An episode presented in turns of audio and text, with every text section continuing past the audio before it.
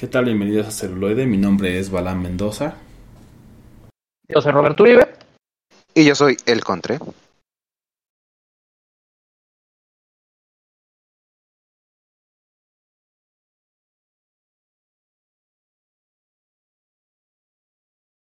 Celuloide. La otra perspectiva. La otra perspectiva. La otra Perspectiva. celuloide. La otra perspectiva. Perspectiva. Perspectiva. Así es, ya estamos de vuelta aquí en Celuloide, la otra perspectiva. Un episodio más, el 113. Uh, el, ciento- el número de la suerte. Exacto, más 100. En que, que por si no lo saben, 113 también es un número primo. Ok, el podcast norteño será este el episodio de Sí. esta ocasión. Puede ser. No, no, no se que disculpe, disculpe. No, y pues, ¿qué ha pasado en esta semana? Bueno, pues, ¿Qué no ha ya pasado? todos sabemos lo que no ha pasado, ya, ya sabemos todo lo de, de Will Smith, y pues bueno, ya se supone que ya la academia los suspendió por 10 años. En- no le quitaron el Oscar, Bueno, ya, ya, ya no es pues, como que ya le sirva mucho, de menos. mucho a esas alturas. Y hacen Pues la es, un- es un aclaración. bonito recuerdo. O es lo pueden bañar, güey. No, y, y hacen la aclaración. Hacen la aclaración. Él no renunció a la academia, lo votamos. O sea, le dijimos vete. Sí.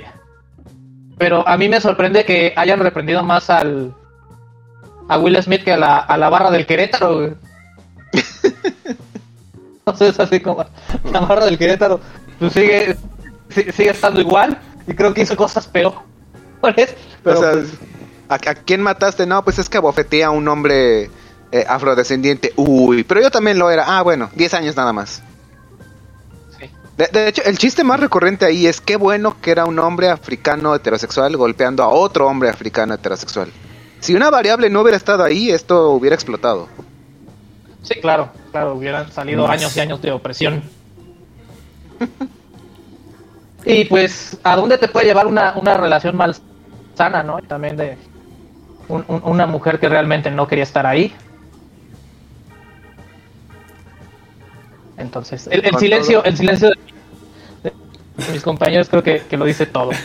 No, en la lista de, de las cosas que, entre comillas, eh, farandulescamente perdió Will Smith, su serie autobiográfica, eh, Bad, Boys, Bad Boys 4, eh, Soy Leyenda 2, eh, ya desde antes estaban destrozando Bel Air en, Peacock, pero aquí se le están yendo todavía más a la yugular, eh, terapia obligatoria de control de la ira y pues ya, como comentaba con los muchachos antes de entrar al aire, el último balazo eh, de gracia que le falta a Jada Pinkett es decirle, fírmame el divorcio y déjame todo.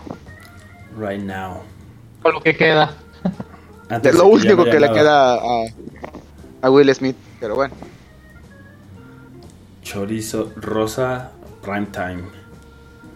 Exacto. Y pues por otro lado, pues le seguían insistiendo a esta Janet Ma McCurry que, que se integrara al, al, al elenco de la nueva temporada de iCarly. Y pues ya no pudo con el fandom y explotó. Algo que, que ya sabíamos, pero ya lo dijo así con todas sus letras. Años y años de abuso por parte de su madre para obligarla a actuar. Entonces, ya dijo... Todo esto no en- en su bonita y polémica autobiografía, que yo sí quisiera leerla, que se titula, traducido al del inglés al español, Mamá, me alegro de que hayas muerto. Donde está Janet sosteniendo una urna de color rosa y con una cara como de entre alivio y, sátira, que dices, oye, y yo siempre lo he comentado, McCurdy como actriz es muy buena, dejando de lado el papel de iCarly. Eh, tuvo un, un papel de un, de un solo episodio de La Ley del Orden VE, buenísimo, y era de los papeles donde estaba más joven. Es una chica que verdaderamente siento que se le da muy bien la actuación. Es excelente, pero pues no es lo suyo. Por mucho de que tengas un talento y lo quieras explotar en un medio, si no te gusta, pues Yo creo que no es tanto que no le guste, sino que lo hicieron odiarlo. ¿no? O sea, con tanta presión. O sea, la, la- la niña tenía talento o ti- tiene talento, pero si, si te hacen hacer, dicen que a huevo ni los zapatos. Pues sí. Entonces, Además, pues también filmar es pesado, ¿no? O sea, parece que no, pero también de repente acostumbrarte a ello y a esa edad, pues también está cabrón. Eso, e- eso y que Nickelodeon en su serie, en su barra juvenil, tenía que lidiar con el sucio Dan Schneider. Que, que ahorita ya con todo el, el destapadero de cloaca que es Hollywood, pues también, que es un prácticamente un acosador de menores, digo, a lo mejor también pudo haberlo resentido muchísimo más, o sea, y incluso que te digan, oye, actúas bien y que digas, ah, me gusta, pero te tienes que topar con lo pesado que es para tu edad, y luego, si es verdad, toparte con el sucio Dan, híjole, aquí ya no quiero estar. el, el sucio Dan o el, o el descabellado. Este. Josh. Exactamente. O el perverso na- se- No, porque, señor pues- Nakamura. Ajá, o el perverso señor Nakamura. Señor Nakamura y... Sí, no, eh, estamos en una industria, vivimos en una sociedad. Ah, Arthur Fleck, ¿qué, qué tanta razón tienes? Es correcto. Pero bueno, dejemos las noticias tristes. Por, negro, por un lado. morcilla. Ajá, exactamente. O sea, de- de- deberíamos, deberíamos de hacer un, un episodio de, de los infames de Hollywood. Oh, pero por supuesto, hay ¿no? Mucha tela. podemos poner ahí. O sea, entre, entre demandas y entre. Y entre lo que nos han entregado. ¿Cuál es, cuál, cuál es Hablamos, intentamos Ah, separar el arte del artista. Es correcto. Intentar separar el arte del artista. Hola, Gloria Trevi. Que, que justamente, justamente en mi inicio de Facebook personal acabo de, de compartir algo que hice en- hace un año. Eh, es un cuadro grotesco quizás donde está Gloria Trevi en toda su, esplendor y al lado Sergio Andrade y Sergio Andrade diciéndole, oye, disculpa, ¿qué? ¿Tú y yo no teníamos juntos una red de trata de blancas? Ah, no, por Dios, yo soy Gloria Trevi, feminista. Claro, se cambió de disfraz como si fuera Barbie. Barbie playa, Barbie este, oficinista, Ajá. ¿no? Playa, Barbie, secta. Barbie del clan Trevi Andrade. Eso en la, Ajá. en la época de los noventas, en la televisión mexicana, inundó por completo la televisión pública. Oh, Tenías sí. que sí, sí. solamente prendías su televisor y en cualquier canal de las dos rancias televisoras que tenemos, reportajes del clan Trevi Andrade. Es como el comparativo del juicio de O.J. Simpson en Estados Unidos, ¿no? Así de, así, ese tipo de cobertura tuvo. Sí. Y pues bueno, este episodio se lo vamos a dedicar a un grande de la animación que ha estado ahí. Tal vez ustedes no lo conozcan en persona, pero sí mucho de su trabajo. Muchos de sus Y dibujitos. nos re- sí, muchos de sus dibujitos. Y nos regresamos hasta un 17 de enero de 1970 de padres rusos, ruso-americanos. Nos referimos a Henry Tartakovsky. Buen Gendy Tartakovsky. Y el montonal de cosas que ha hecho, ¿no? ¿En qué, en qué no ha trabajado ese señor? Así es. Si tengo un hijo yo, yo tengo un hijo varón, así se va a llamar, Tartakovsky. Me parece muy bien. Como su apellido perfecto. Exactamente. No, pues sí, o sea, él, él nace eh, eh, en Moscú en un inicio, en 1970, y sus padres este, logran moverlo a Italia, ¿no? Y de Italia lo mueven a Chicago. Entonces, este, gracias a, a eso pudo salir, digamos, de de la Rusia, este, de la Unión Soviética, de la antigua Unión Soviética. Digo que también ya en los 70 era, era, era una situación bastante delicada. Digo, si han visto una, una serie que se llama The Americans. Y si no, también les podemos recomendar la película de Underground, que vemos justamente cómo es este, este paso de la Guerra Fría y cómo existía esta cacería de brujas, ¿no? Entonces, afortunadamente,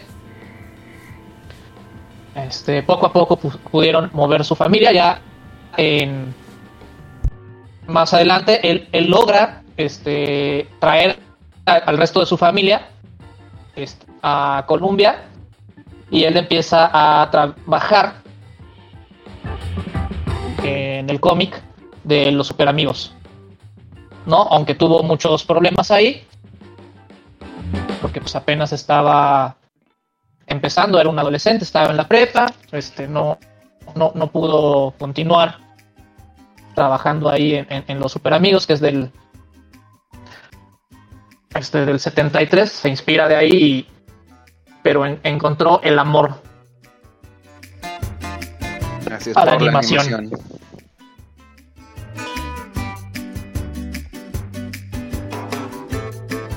Y pues bueno, o sea, después de ahí empieza a, a tener sus primeros pininos como asistente de animación con los Tiny Toons. De ahí Los entra a Tiny trabajar Toons. con Hanna Barbera.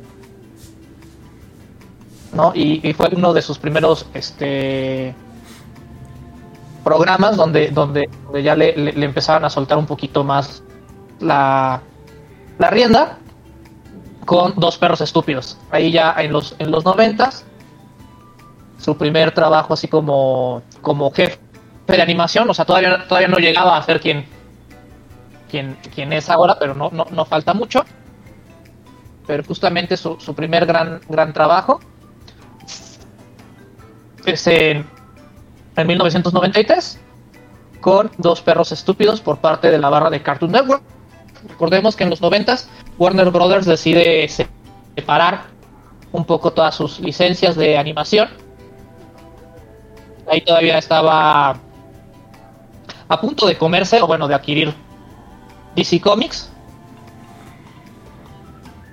Y pues evoluciona todo esto, lo que era toda la barra de Hanna-Barbera, que sabemos que son los Picapiedras, eh, Scooby-Doo, ¿qué otra se me está yendo por ahí? Los Supersónicos, este, Don Gato y su pandilla, las Olimpiadas de Locura, los Autos Locos, y pues bueno, todas esas caricaturas con las cuales nuestros padres, podría decirse, y nosotros también crecimos con las repeticiones en la barra de Cartoon Network. Entonces es con dos perros estúpidos, no sé si ustedes la recuerden, una serie bastante divertida donde un dos perros de la calle, uno aparentemente un chihuahua y el otro de una raza más grande que la verdad yo nunca pude ubicar cuál era. Este, digo un perro salchicha. Y el otro Exacto. Tenían todo tipo de aventuras y, desventuras.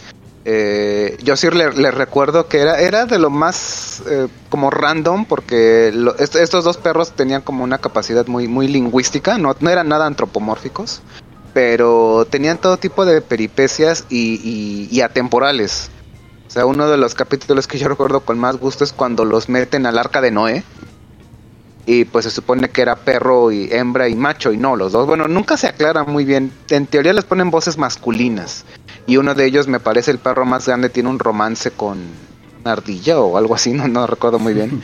Pero en este capítulo del arca de Noé, eh, hunden el arca, ellos se van a una isla y muchos, muchos años después ellos repoblan toda esa isla a la actualidad y prácticamente son como los dos géneros, ¿no? Uno es un- uno de uno, otro del otro, pero vaya, con aventuras completamente eh, irracionales. Aquí no había, no había mucho que pensar, era justamente burlarse como de, de lo que hacían y de cómo ellos percibían el mundo, igual con, con seres humanos también igual como de la misma línea, ¿no?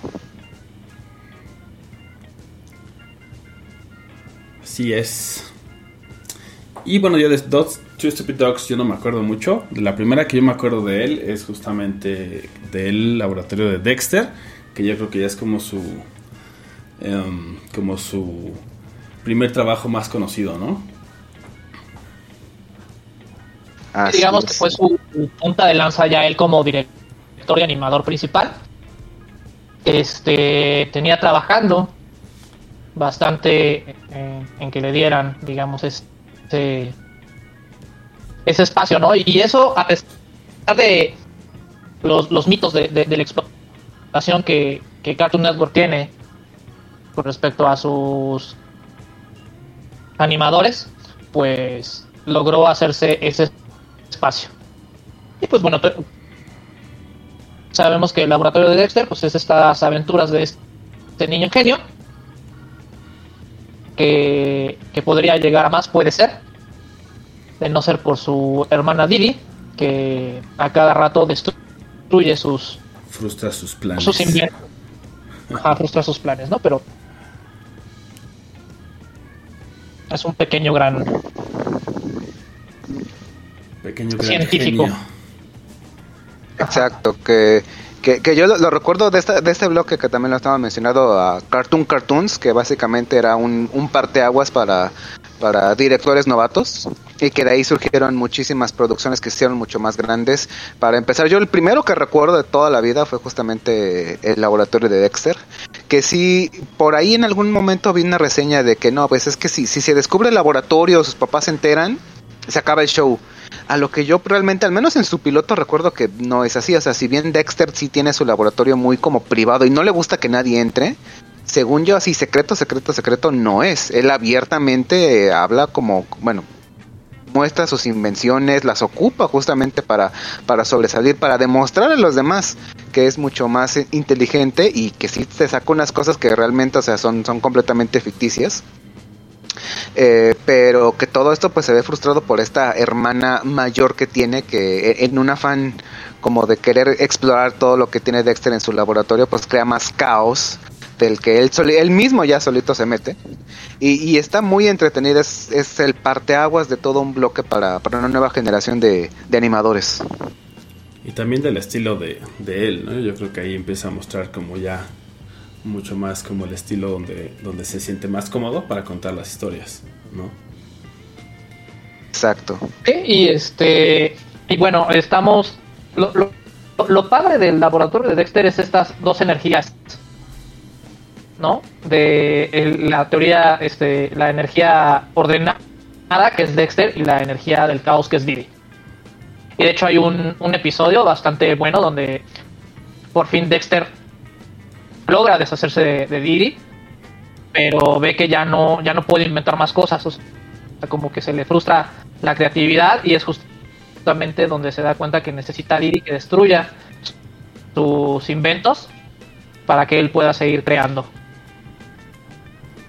Exacto, ahí- como que, como que busca justamente, ah, ah, creo que estamos hablando del mismo capítulo, se des- esa busca al darse cuenta de que necesita como una hermana que lo esté fastidiando, hace hasta un casting donde hacen un, un chiste muy, muy, algo quizás subido de tono, desapercibido para los papás que no prestaban mucha atención, cuando todavía es, ah, caricaturas es para niños, y contrata a una supermodelo rubia este, inmediatamente, si ya prácticamente le importaba poco sus, capacidades actorales, simplemente la contrata por bonita y la disfraza como, como Didi. De hecho, como el dibujo es un poco raro, no se distingue, pero Didi siempre lleva un, un traje de, de ballet, ya que es su afición. Entonces en la modelo se nota muchísimo más, muy, muy curvilíneo. Y como le dice, este, es que tienes que repetir tal o tal, fra- tal o cual frase que, que dice mi hermana, pero la dice de una manera muy a la Marilyn Monroe que, que Dexter explota, le dice, ¿sabes qué? Espérame tantito, sale de cuadro, se moja por completo y regresa, listo, ya, ya se me bajó. Eh, Era de esos chistes que, que- que estaban acostumbrados en ese tipo de animaciones y que ya de adulto ahora lo relacionas muchísimo mejor. Sí, y luego también había un un capítulo donde justamente el papá de Dexter este nalguea a la mamá, ¿no? Y se ve ahí en su trasero que dice pro- propiedad de papá. Exacto. Hay, hay, hay, de hecho una, una especie de leyenda urbana que de hecho es cierta. Un capítulo este perdido del laboratorio de Dexter donde ambos como que descubren eh, en un como juego las malas palabras. Entonces Dexter hace unos como clones de ellos, de, de Dexter y Didi, pero unos son muy buenos y otros muy malos. Entonces los malos se la pasan hablando con malas palabras, pero todas están censuradas. A pesar de que se cacha en inglés más o menos la palabra que van a decir, el pitido la, la, la frena por completo. Ese episodio, según yo, jamás fue doblado al español y lo transmitieron una vez en Estados Unidos, pero dijeron, ¿sabes qué? No, esto es ya demasiado. Hasta aquí eh, vas a estirar la liga con todo lo que te podemos este, dejar hacer. Y donde que al señor Tartakovsky, yo creo que en muchos de sus trabajos le han dado una rienda suelta de tú haz lo que, lo que quieras, pero ahí sí ya como que estaba yo creo que probando hasta qué punto le dejaban hacer ahí su arte. Sí, su animación como el que... No, y pod- Cierto. y podemos este ver la evolución, ¿no? O sea, hasta tiene una pe- película muy padre. Muy, muy buena. Ve- vemos la evolución de Dexter, o sea, tuvo tuvo un buen de temporadas, o sea, estuvo este del 96 al 2003 hubo hubo o temporadas de laboratorio de Dexter, entonces tuvimos bastante bastante tiempo, o sea, con un total de ahorita les digo cuántos capítulos, porque sí fueron 78 capítulos oficiales más como tres censurados o que nada más tuvieron, vieron la vis- ahora sí que vieron a la luz una vez y otros no llegaron a Latinoamérica, pero podemos ver como una, una evolución bastante padre. Creo que nunca vimos un Dexter realmente enamorado, pero sí empezó a tener a su némesis, que era este cerebro, que se enamora de Didi, y entonces empieza a tener una rivalidad de, de científicos, ¿no? Que desemboca a la a la película que creo que es un cierre y, y son las páginas azules para el proyecto futuro que es este Clone Wars pero de eso vamos a hablar un poquito más adelante en el siguiente bloque de, de celuloide La otra perspectiva.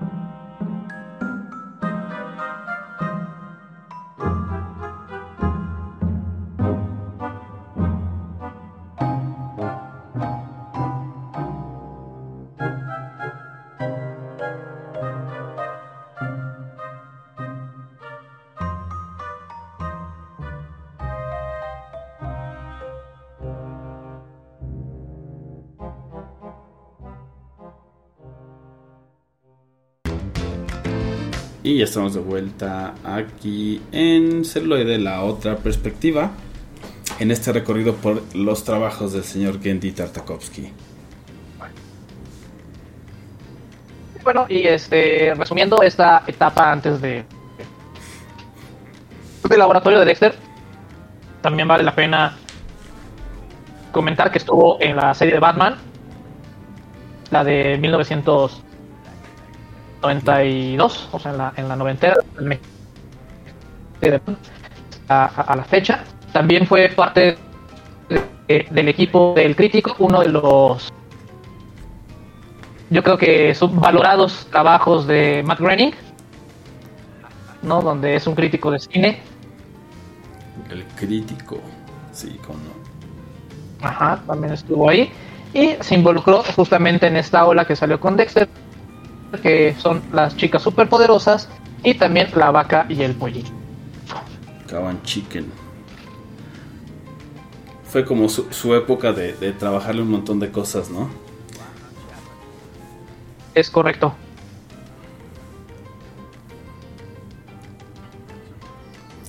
Como preparándose para lo que vendría después, que, que ya será la de la Guerra de los Clones, ¿no? Que ahí también es una de sus, si no es que su más grande joya.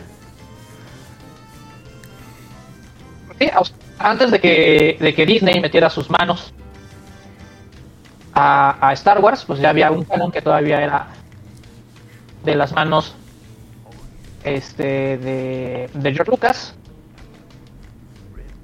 Y en alianza con el señor Tarkovsky, hace unos cortos justamente entre lo que fue el episodio 2 y el episodio 3 de Star Wars. Fueron cortos de 5 minutos cada corto. Y fue un total, no me acuerdo ahorita el número de cortos, pero al final y al cabo hacían una, una película de dos horas.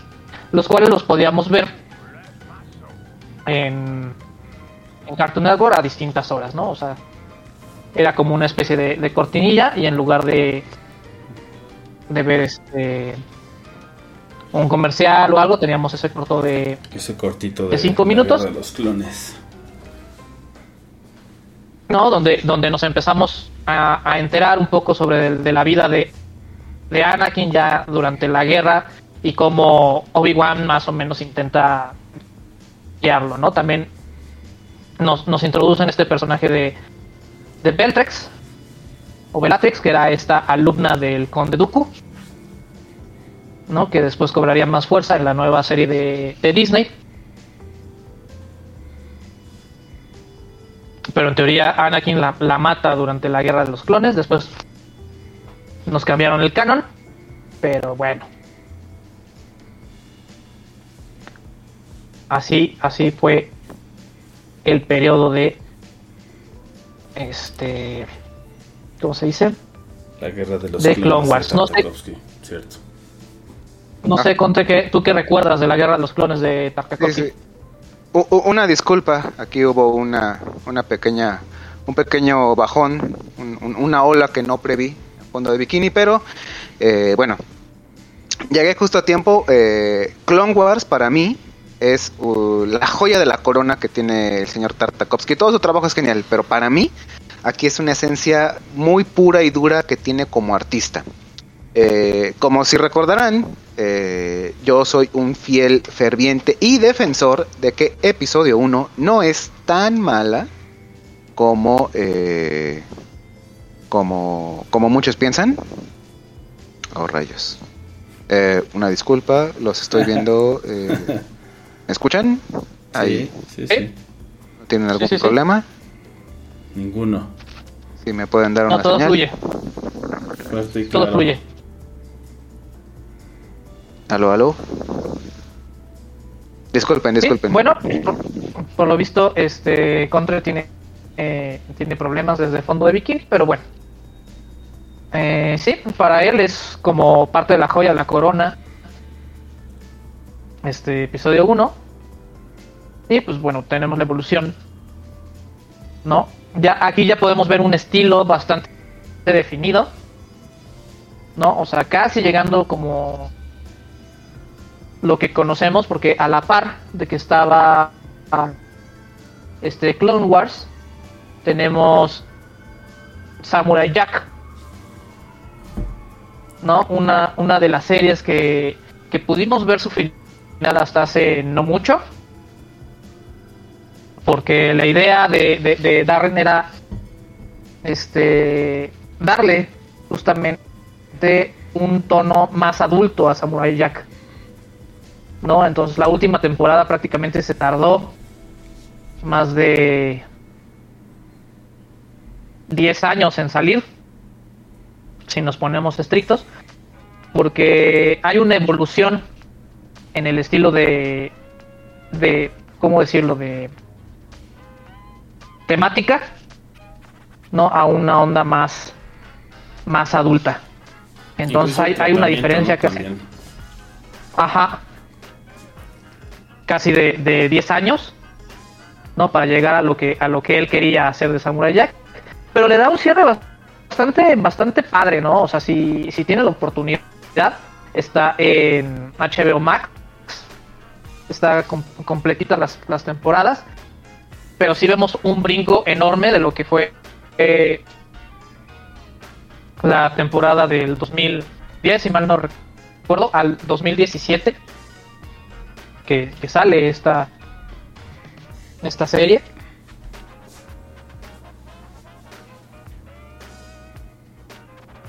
Pues excelente.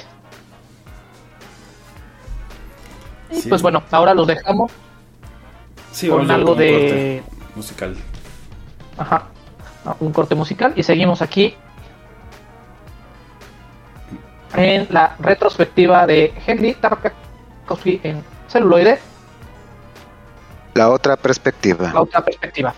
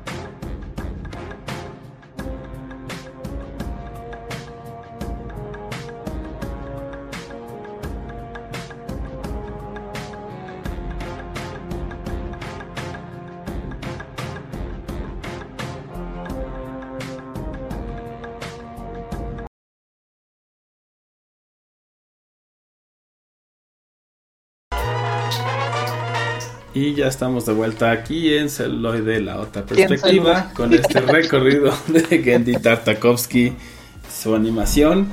Y bueno, ya recorrimos el laboratorio de Dexter, ya recorrimos Dos Perros Estúpidos, Clone Wars, ¿no? llegamos a Samurai Jack, que sí está toda en HBO, está muy buena. Y sí vemos este salto increíble, ¿no? De, de cómo hace el tratamiento de los mismos temas, pero ya de una manera completamente diferente. Que eso también como que ya empieza a apuntar hacia otro de sus trabajos que vamos a ver en otro de los bloques, pero vaya, Primal, ¿no? También se ve mucho de ese mismo eh, como feeling. Ajá, esa evolución. De hecho, bueno, lo comentaremos en Primal, pero, pero realmente yo creo que Primal es lo que Samurai Jack siempre debió haber sido. Libre. y salva. Ajá, exacto. Ajá, Sí, sí, sí, o sea, tenía, tenía todo, pero regresando a, a Samurai Jack, o no sé si se te quedó algo en el tintero sobre Clone Wars contra. Sí, sí, bueno, nu- nuevamente a, a todo, a todos los fans una, una disculpa que hay, somos humanos, este, tenemos pro- problemas y dificultades, pero bueno, rápidamente, porque sí, Clone Wars es, es lo mejor para mí que ha tenido no solo el señor Tartakovsky, sino Star Wars. Este, es muy interesante porque de episodio 1 a episodio, perdón, de episodio 2 a episodio 3 como tal, eh, Lucasfilms solo nos iba a entregar el inicio y el fin del, de Clone Wars, de la guerra de clones. Incluso un evento que desde episodio 4, desde la primera película que vimos de Star Wars, siempre lo mencionan. Pero entonces los ejecutivos se dieron cuenta de que ese todo medio, ¿en qué lo llenaban en ese momento? Aparte de que para cautivar a un público más eh, juvenil, obviamente Hasbro tiene que vender juguetes. ¿Y cómo atraemos a todo ese grupo juvenil nuevo? ¿Cómo calmamos las aguas de lo que vamos a pasar entre eh, episodio 2 y episodio 3? Y es que lanzan Clone Wars y le encargan a todo el equipo de Gendy Tartakovsky de, ¿sabes qué? Aquí está. ¿Qué va a pasar? De hecho, yo estaba, yo estaba muy creído de que Star Wars, eh, de que Clone Wars había hecho tan bien su trabajo que justamente por eso es que episodio 3 inicia así y no es completamente al revés. Eh, ya tenían bien definido cómo iba a ser episodio 3. Lo que sabían es, ¿sabes qué? La guerra ya estalló, este es Gribus y esto es lo que va a pasar.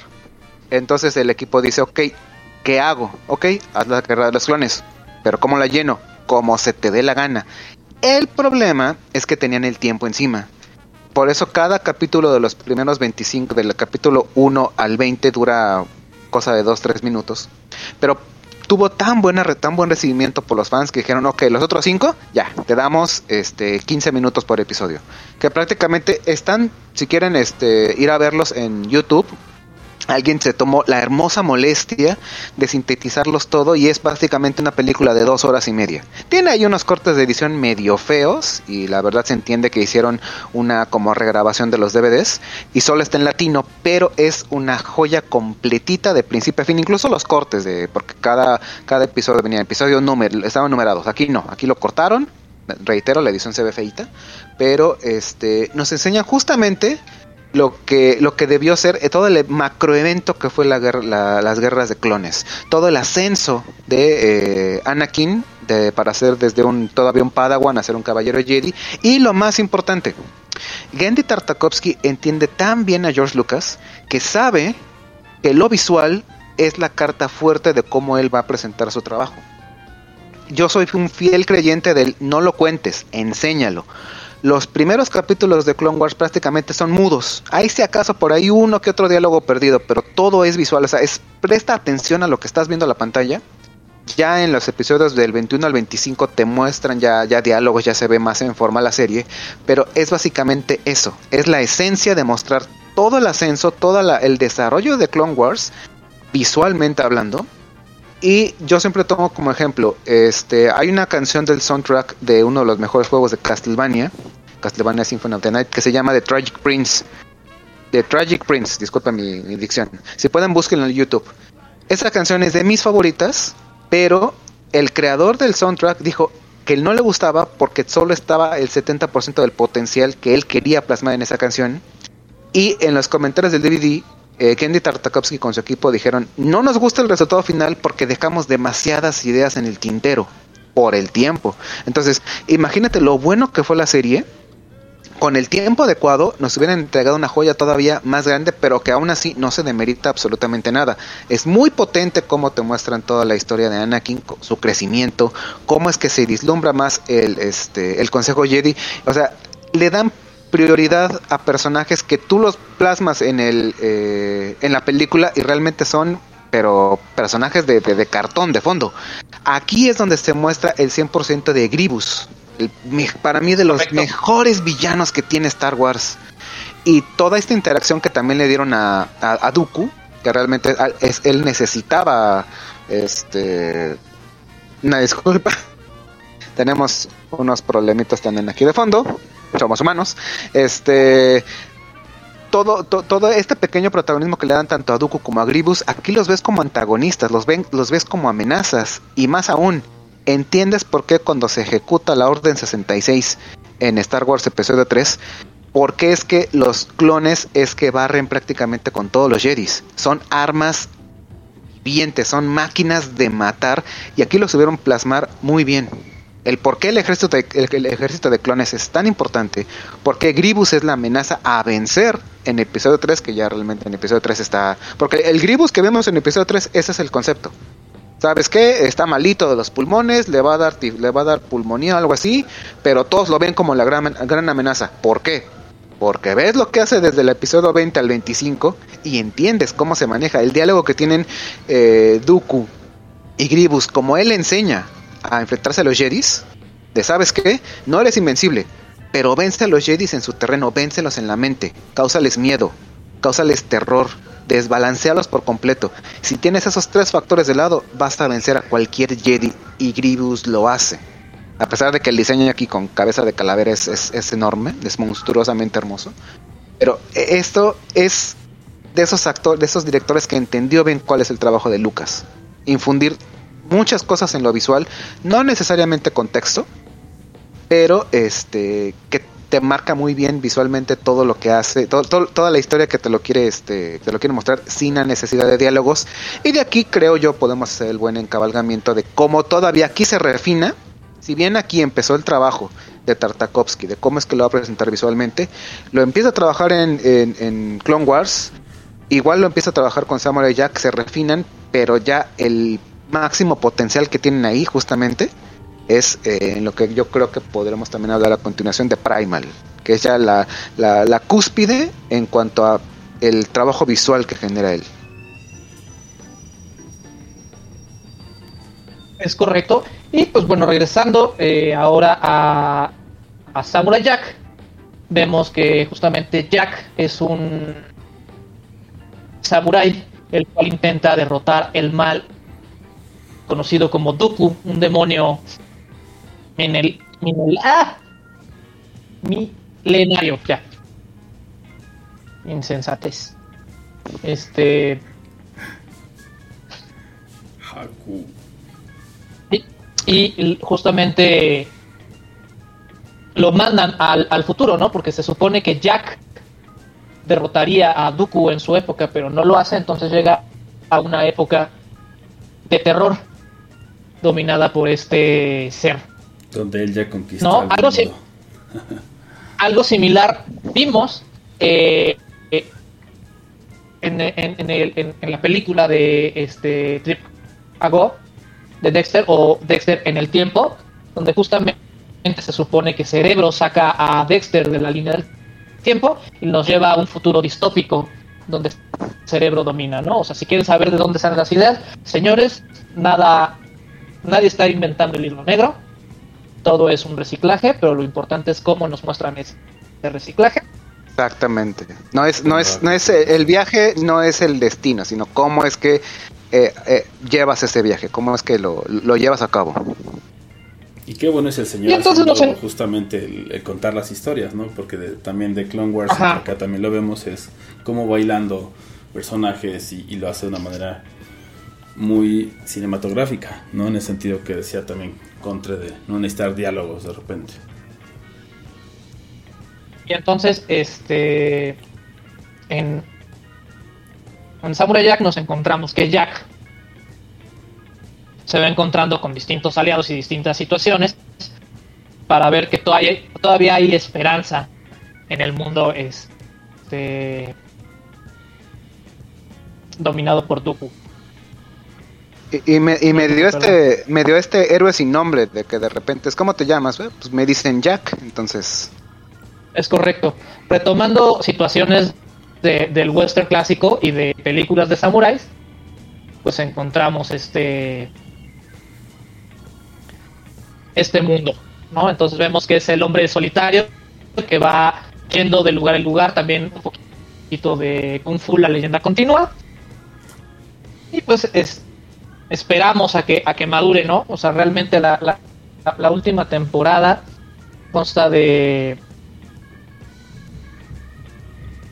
que es justamente la quinta temporada. Este, consta de 10 capitulitos. No todas las temporadas anteriores habían sido 13. Y esta sale en, en mayo del 2017, fíjense. La última, que, que era la cuarta, que deja inconclusa en Cartoon Network, fue en septiembre del 2004 y es hasta mayo del 2017 que por fin tenemos esos 10 episodios que todo mundo añorábamos porque él, yo no sé si él yo no sé si él decidió cortarla o, o le dieron el, el presupuesto ahora en Adult Swim.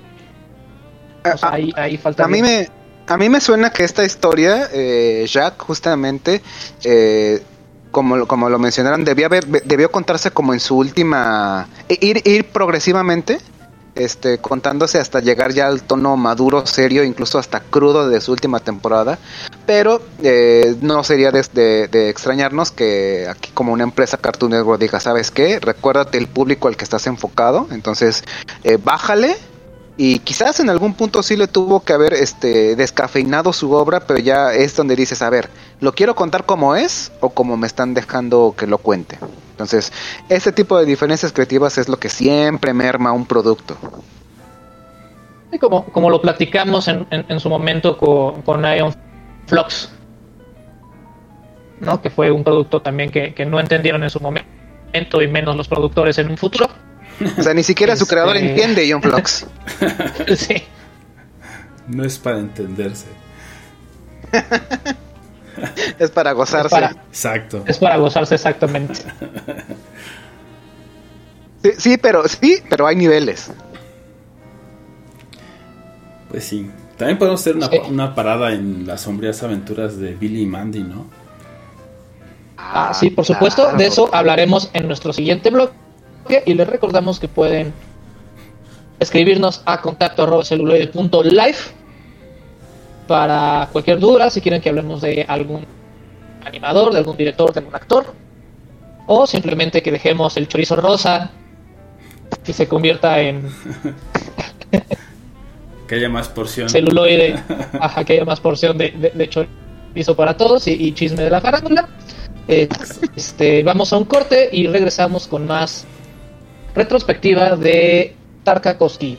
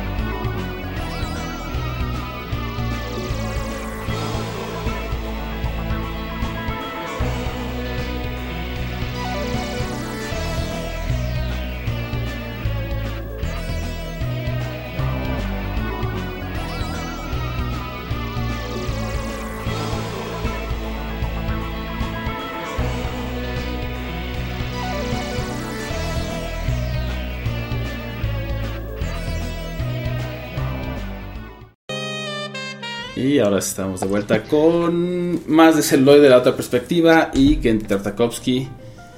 Como escucharon en el corte musical, vamos con Oh, las sombrías aventuras de Billy Mandy. Exacto. De esas series que yo creo que hoy, hoy, en- más allá del 2010, no, ni siquiera hablemos del 2020, no podrían hacerse. Sí, no, no, no Probablemente podrían no hubieran hacerse, sido ¿no? bien recibidas. No hubieran pasado de su capítulo piloto. Porque, ¿qué, qué tan, qué tan buena tiene que ser su... su- su- o, o qué, o qué tan mal tendría que ver su trama en este momento donde el- la misma muerte, la parca, la ejemplificación de todo, de, de- de lo que acaba la vida, es un personaje principal y es básicamente la niñera diagonal esclavo de dos niños con serios problemas psicológicos y mentales. Y que vaya, o sea, Billy es, es una cosa, yo creo que todos conocemos un Billy, una persona que, que funciona de, piloto automático de puro milagro. Y una Mandy, una Mandy que yo conozco a varias, amargadas hasta la médula, pero que eso no, no, no les demerita, o son muy buenas personas, pero que sí dices, te odio, ay, nunca me habías dicho algo tan bonito. Mandy, Mandy no es buena persona. Discúlpame, pero Mandy no es buena persona. No, no, no, no, no, no, no, en absoluto, vaya, o sea, es, es una, es, digamos, una persona como muy real, muy osca, pero vaya, no es malintencionada, o sea, no, no, no la ves ahí buscando justamente eh, causar caos y destrucción solo Cierto. porque sí, simplemente odia a todo el mundo, lo odia absolutamente todo, y es muy mordaz para Sí, su edad. sí. Exactamente. Y pues vemos aquí que también se deriva otra otra serie que es ju- justamente la del oso e- e- esto La de malo con carne. malo con carne exactamente, ¿no? Que es Buenísima, de- demasiado buena y que, y que no pegó, yo creo que. Yo, yo creo que solo tenían presupuesto así. de, ¿Vas a hacer el mundo arder? Ok, solo hazlo con una. ¿Con la muerte o con tu Sí. dictador basado en Hitler? No, pues con la muerte. No, no, no podía sacarlo Sí, sí, sí. absolutamente todo.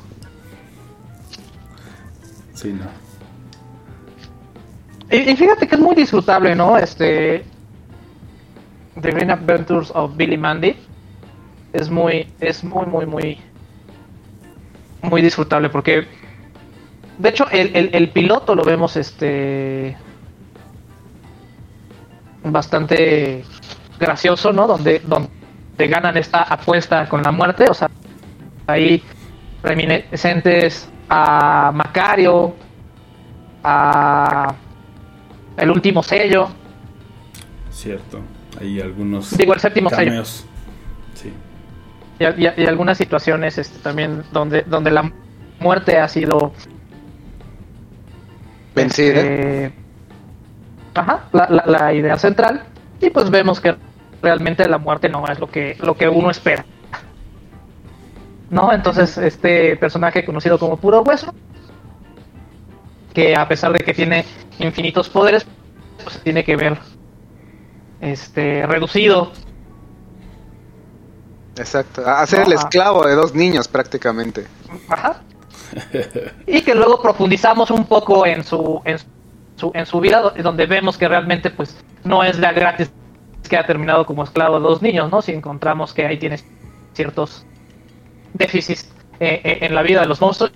Y, y hay un capítulo muy bueno donde, donde hay un tipo de Freddy Krueger ahí en que se burlaba de puro hueso en, la escuela de, espantos. Cier- Ciertamente, sí, ve- vemos que justamente es como es, puro hueso es como es, pero como, como cualquier, básicamente es cualquier adulto, es eh, todos yo creo que podemos tener una vida muy complicada, podemos recibir acoso escolar o bullying, como lo llaman ahora, pero que siempre ha existido, y, y básicamente eso lo único que genera son las inseguridades, los traumas que cargamos, los fantasmas que cargamos como adultos, en nuestros 30, 40, 50, qué sé yo, es nada más un reflejo de cómo tuvimos una, una infancia. Y pues aquí puro hueso, pues es eso, es, es, es un es un niño, o era más bien un pequeño espantito retraído, muy sumamente acosado, incluso hasta por su madre, me parece. Y, es lo que nos muestra que si bien la, la esencia de ser la muerte, sí, de, primer, im- de primera impresión como que te impacta, después dices, es que es una persona común y corriente con traumas como los puede tener cualquier adulto. Es muy, muy, muy disfrutable.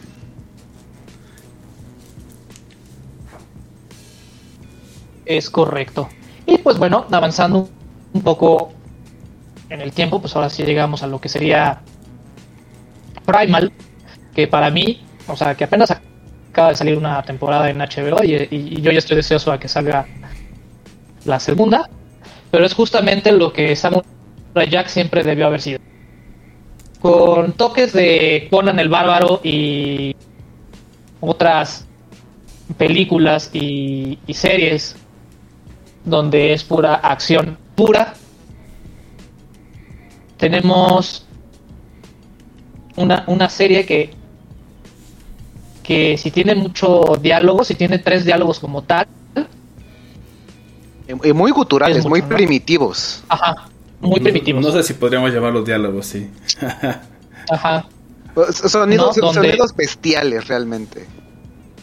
donde toda, donde toda acción se nos muestra, o sea, tiene unas secuencias impresionantes, o sea, es la, es, es la palabra que, que me viene a la mente, donde literalmente no hay ningún cuadro extra, todo está por algo y bien medido. Y encontramos que es la amistad de una, podría decirse, esti- estilo tiranosaurio rex, y un hombre de las cavernas que encuentran amistad a partir de la desgracia. Los dos perdieron a sus familias y es donde empieza a surgir esta amistad Qué bueno es ese capítulo cuando... especies. Sí, Exacto, y, y- y muy muy potente. Aquí el- estaba yo leyendo en, en la siempre confiable y pocas veces vandalizable Wikipedia, el- este, este hombre de las cavernas que en los storyboards se refieren a él como Spear, y esta tiranosaurio que se refieren a ella como Fang. En su primer encuentro, va Spear, este, bueno, ambos tienen una pérdida muy grave, pero la primera escena, básicamente a mitad de, de- del capítulo, que trepa la montaña, ya eh, te, te pones en los zapatos del personaje, unos zapatos metafóricos. Eh, pierdes a tu esposa, pierdes a tus hijos, escalas en una montaña lo más alto porque prácticamente ya perdiste absolutamente todo. Y es muy potente como visualizando un hombre de las cavernas que, vaya, es, es instinto, es, es básicamente un, un animal con pulgares opuestos, pero que dice, a ver, ya no me queda nada, me voy a sentar en el borde de esta montaña a ver qué pasa. Pero todos esos visuales son tan, tan, tan potentes y es nada más el primer episodio, es la mitad del primer episodio. O sea, qué tan bueno es que sin ningún tipo de diálogo, pero que tienes que estar completamente atento a la pantalla en todo momento, todas las emociones que te transmite por lo visual, por la música, bueno, el, el sonido ambiental más bien, pero es demasiado, demasiado bueno. Es todo, justamente como yo le he dicho, todo lo que el señor Tartakovsky nos enseña, justamente visualmente hablando. Nos muestra todas sus capacidades. ¿no? Y la, incluso también cómo, cómo va construyendo la historia, como dices, de toda esta tragedia impactante, gore, ¿no? Eh, que está ahí. Y después, por eso decía que también es muy bueno el, capítulo cuando se hace la amistad con Fangs, ¿no? Después de venir de allá, decir, bueno, ¿qué es lo que, va- qué es lo que va a suceder? Y, y sobrevivir, después al final es como solo sobrevivir y encuentra que ese es como su punto de, de contacto con, por así decirlo, la bestia, ¿no? Como con Fang.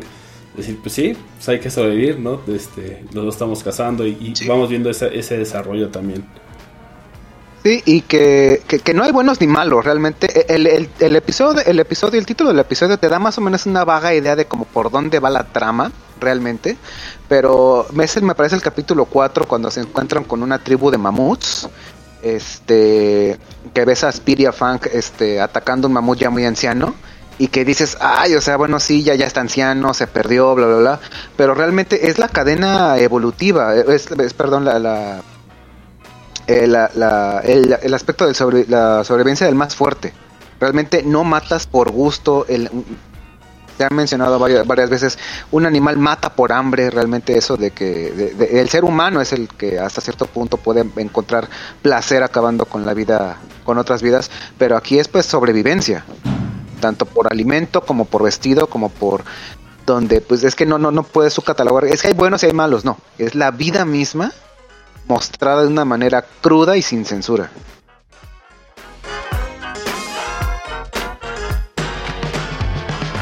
Es correcto. Y también, o sea, no- nos, muestra su, su fineza al controlar el audio. ¿No? Porque el 80% o el 90% de los capítulos son puro sonido ambiental con, con pista, ¿no? Con pista instrumental. Sumado al. O sea, hagan el ejercicio de, de ver nada más los episodios este, sin el volumen activado y van a ver cómo o sea, aunque sigue siendo muy, muy bello todo lo que observamos, pierde el 80% de fuerza. Sí, definitivamente se apoya mucho en, en el soundtrack, en los sonidos que pone y se hace también que, que toda la historia cobre sentido, ¿no? Y bueno, son 10 capítulos. 10 capítulos de la, la primera temporada, Sí, confirmada una segunda que llegará algún día. En algún momento. Tal vez hace 10 Tal vez en años. 10 años. Tal vez en 10 Tal vez en, en 10 años con todavía más gore del que tiene. y va a ser lo Ajá. que. Y, y va a ser lo que, lo que alguna otra. Lo, lo que ser. Transylvania debió haber sido. debió ser. Sí, es, es- ese es muy, muy buen este cue para. Un su lado encabalgamiento perfecto. Sí. Exacto. Bueno, pues vamos a un corte y vamos a continuar con la perspectiva y retrospectiva de Henry Tartakovsky aquí en celuloide. La otra perspectiva.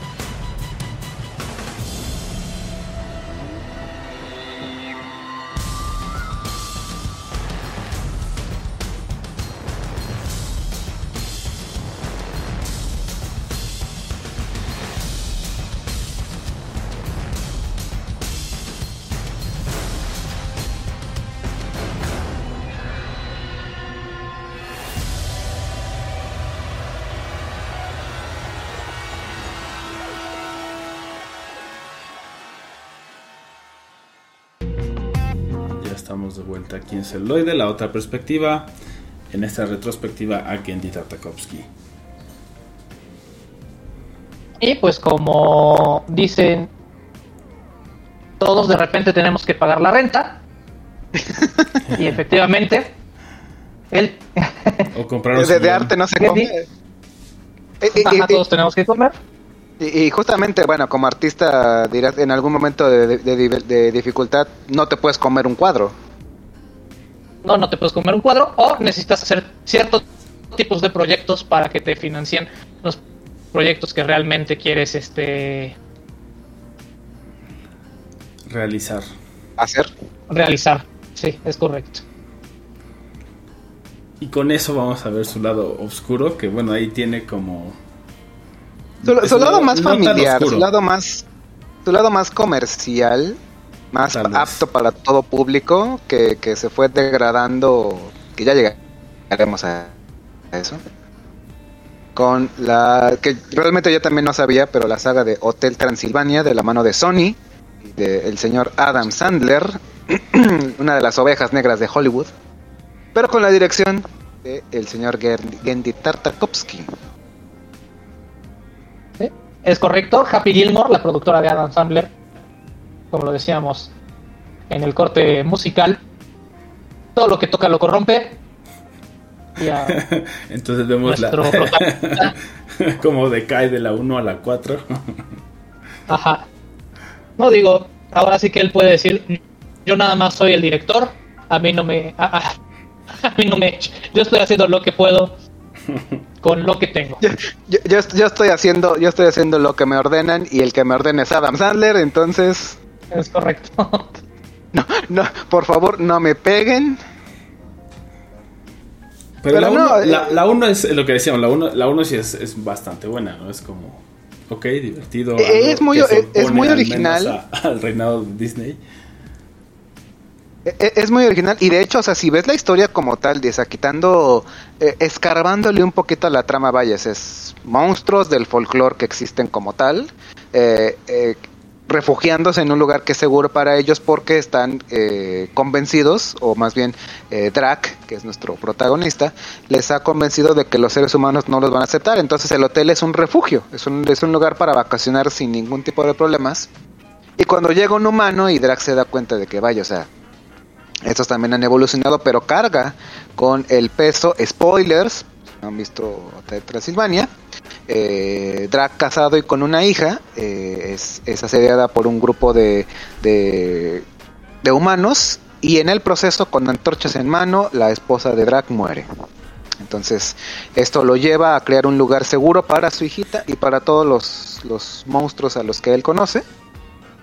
Y pues eh, esa es como que la trama, la, trama un poco oculta, porque vaya, es básicamente como Drax se toma con Johnny, que es un humano que llega de pura casualidad y que de hecho ama a los monstruos. Y aquí otra su trama ahí ya digamos más, más acorde, más rosa, es que la hija de Drac Mavis ve a Johnny y resulta que hay una fuerza sobrenatural aquí llamada el click que si dos personas se ven y hacen clic, sus eh, pupilas se vuelven moraditas y eso quiere decir que ellos están destinados para estar por siempre jamás juntos. Aunque ya en la película 3 extendemos un poquito esa variable, pero bueno, estamos en la 1. Y como eh, vamos viendo que, que los monstruos, que también están bastante, están bastante muy bien diseñados. Eh, lo que es este Wayne, el hombre lobo, es buenísimo, es de mis personajes favoritos, es, es, es, es el hombre lobo ya, ya, can- ya cansado, que ya da ten- creo que su maldición es que debe tener hijos por la pa- por- hasta los hasta el de los tiempos. Exactamente. O sea, te, te lo imaginas, ¿no? Un oficinista, odias tu trabajo, tienes millones de hijos, no te respetan, o sea, estás verdaderamente agotado de la vida y eres el hombre lobo. E- Es, Y y pierdes pelo por buenísimo. Tienes alopecia nerviosa. Al- alguna, alguna vez yo dije que Wayne era mi, mi personaje favorito de la saga Hotel Transilvania y muy maliciosamente me dijeron, sí, porque eres tú. Y yo, ah, es- sí es cierto. Sí, soy, vo- voy, voy, voy para ser Wayne, excepto por los millones de hijos, que yo sepa. Fuertes declaraciones. No, entonces, pues, pues vemos aquí como, como la primera, este, pues pega con tubo, ¿no? La primera película pega, pega con tubo, con, con las voces de Adam Sandler y de todo su séquito de amigos, Y Selena Gómez. y Selena Gómez, también. Para después pasar a la, a la segunda parte donde es un crucero y, No, no, no, oh, eh, Dios eh, mío, Eh, espera ahí, doctor. La segunda parte es cuando Johnny y Mavis Ah. tienen a su hijito, ah, sí es cierto, sí es cierto. que como todo buen abuelo, Drac quiere que sea un monstruo, pero como Johnny es humano, cabe la posibilidad de que Denisovich sea pues un humanito. Y pues te imaginas, después de años y años y años de genes vampirrescos y que te salga un niño humano, pues como que no. Y, y esta, aquí creo que hay una como como discordancia, muchos opinarán que la segunda parte, las segundas partes son las peores. A mí me gustan mucho, muchas segundas partes, me parecen que si la primera la hizo bien, la segunda está puliendo justamente el resultado de la primera. Y es básicamente como exactamente. Y básicamente este es, es esa eh, vimos a Drac como padre sobreprotector y ahora lo vamos a ver como abuelo, la evolución natural, ahora se intercambian los papeles, vaya, ahora ahora los hijos adolescentes, por así decirlo, ahora son padres, ahora ellos también tienen que crecer y de cómo este pequeño nieto viene a cambiar toda la dinámica y que nos refuerza, ¿no? Eh, humanos y monstruos pueden convivir, vaya, estamos en el mismo eh, bote, de manera figurada, por así decirlo, y como vaya, seguimos todavía creciendo, incluso de viejos podemos aprender trucos nuevos. Pero ahora sí todo se distorsiona en la parte 3.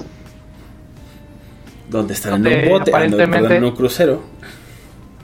Están en un crucero y todo es una trampa de Van Helsing. De la familia Ay, Van no. Helsing. Ajá. ¿Qué, qué- qué ta- Donde- qué tan mal está, está hecho todo y diseñado todo? No, no sé, aquí sí. Tal vez tuvieron que trabajar con tres pesos o tuvieron ya que trabajar con Sandler encima. No, no, no sé. No, a mí no me gusta. Es, Ah, entonces, es verdaderamente hay, hay- mala. hay muchos chistes de pedos y pues bueno, es como hombre de mediana edad, viudo, que tiene que volver a encontrar el amor y lo encuentra con, con la nieta de Van Helsing, que irónicamente quiere destruirlos. Una Y al final hay algo ahí con la Macarena, que, oh, Dios mío. Te, juro, te, te juro, te juro, en la escena final, spoilers, por si no han visto, qué bueno que no han visto T3 y van a 3 no la vean. Es, pu- pueden ver muchísimas mejores cosas. Cuando sacan la escena de necesitamos la canción, no, no recuerdo bien si dice la peor o la más... Te juro que yo pensé, van a poner la Macarena. Y la pusieron. Todo se fue al carajo. Dije, no pues, yo, yo podría ser un, dire- un, un escritor mal pagado de Hollywood, cualquiera, o sea, de, de verdad, es, haz lo más simplón que, te, que, que se te ocurra. Pon la Macarena, pega. O sea, no, no, no, no, es que no, no, puede, no, no podemos llegar a, ese- a ese plano de, de simplismo absoluto. Gracias, Adam Sandler, por, por, por, por casi, casi podrir entre tus manos a Gendy Tartakovsky. Sí, sí, sí. Y bueno, de la 4 ya ni hablamos, ¿no? No. Entonces, la Ah, sí, cual- yo, no la, vi, yo no la vi, no la vi, no la vi, no quiero verla. la cual no pueden ver en Amazon, la cual pueden no ver en Amazon Prime, porque está en Amazon Prime, pero pueden, pueden, pueden ocupar su, su tiempo en otras cosas. Sí, ni siquiera de ruido de como ver Matando Cabos 2. Es correcto. Sí. Cierto. En ese momento todavía no sale el Transilvania 4, se debe advertir, pero está, está, está difícil. Y pues bueno, para, para cerrar este bloque, eh, pues bueno, también nos prepara otra serie el señor Tarkovsky que se llama Unicorn Warriors Eternals, donde nos invita igual a un grupo de superhéroes que todavía no se sabe mucho de esta serie, solo la anunció que independientemente de Primal va a dirigir esta nueva serie exclusivamente para HBO Max y Cartoon Network. Posteriormente se decía que va a salir para el 2022, se supone que sale en este, en este año se supone que sale. Esperemos que no haya retraso. Y pues bueno, los dejamos con las recomendaciones. Y regresamos después de este corte musical.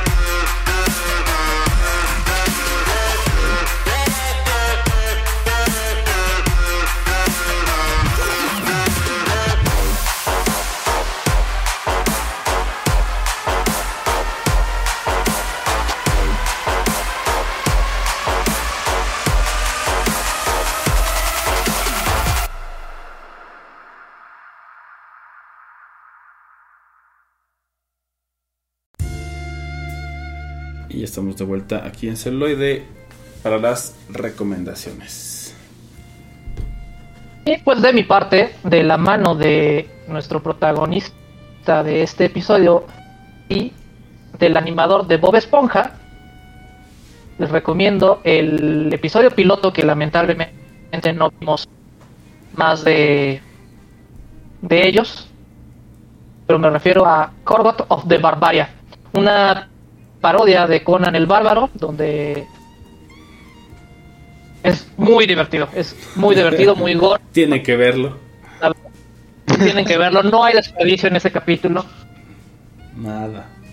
Magra. Deberíamos de hacer un, un, un, un movimiento de hagan a Corgot. Creo que Un- ya, un ya- crowdfunding.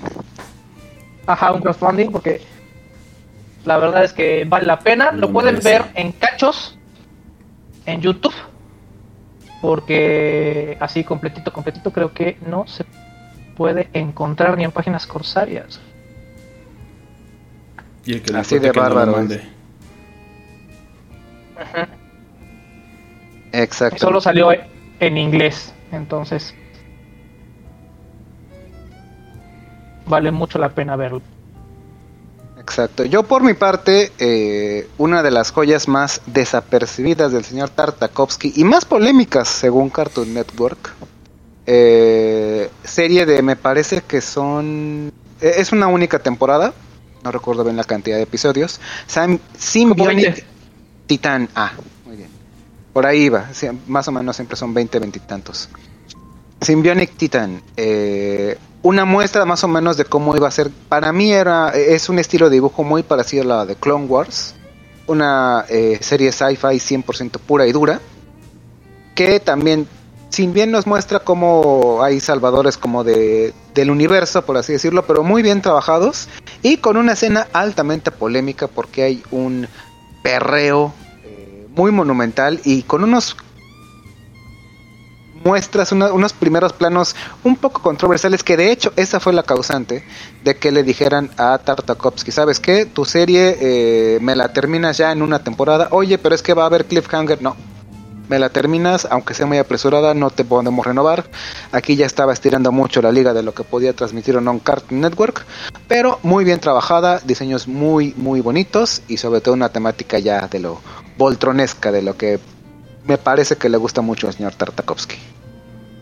Y yo una de las que, bueno, no hablamos como tal, que son las chicas superpoderosas, ¿no? Que también de ahí tiene un montón de, de influencia, obviamente. Y vemos eh, como también ahí es uno de sus primeros trabajos, que tiene como mucha personalidad y lo que usaría después para el resto de las series que hablamos en la retrospectiva. Que, Bueno, por pues yo cierto, soy la... Sí, sí, sí, diga, diga, diga. Una- disculpa, es que justamente se está cumpliendo un año de eh, el reboot que jamás íbamos a tener de Powerpuff, la versión en eh, live action de justamente de las chicas superpoderosas, pero que fue tan controvertida y tan mal recibida que nunca más veremos más de ella. Hoy, eh, hoy exactamente hace un año veíamos el guion filtrado y que pues a nadie le gustó, que yo sí quería verlo. Hubiera estado interesante, pero ni modo. No Así todo se pasa. puede. Así pasa. Así es. Y pues, bueno, pues yo fui la versión animada de Roberto Uribe. Yo fui la versión figura de acción de Bala Mendoza. Y yo soy la versión muy mal dibujada pero muy bien intencionada de eh, El Contre. Gracias y hasta la próxima. Chao, chao.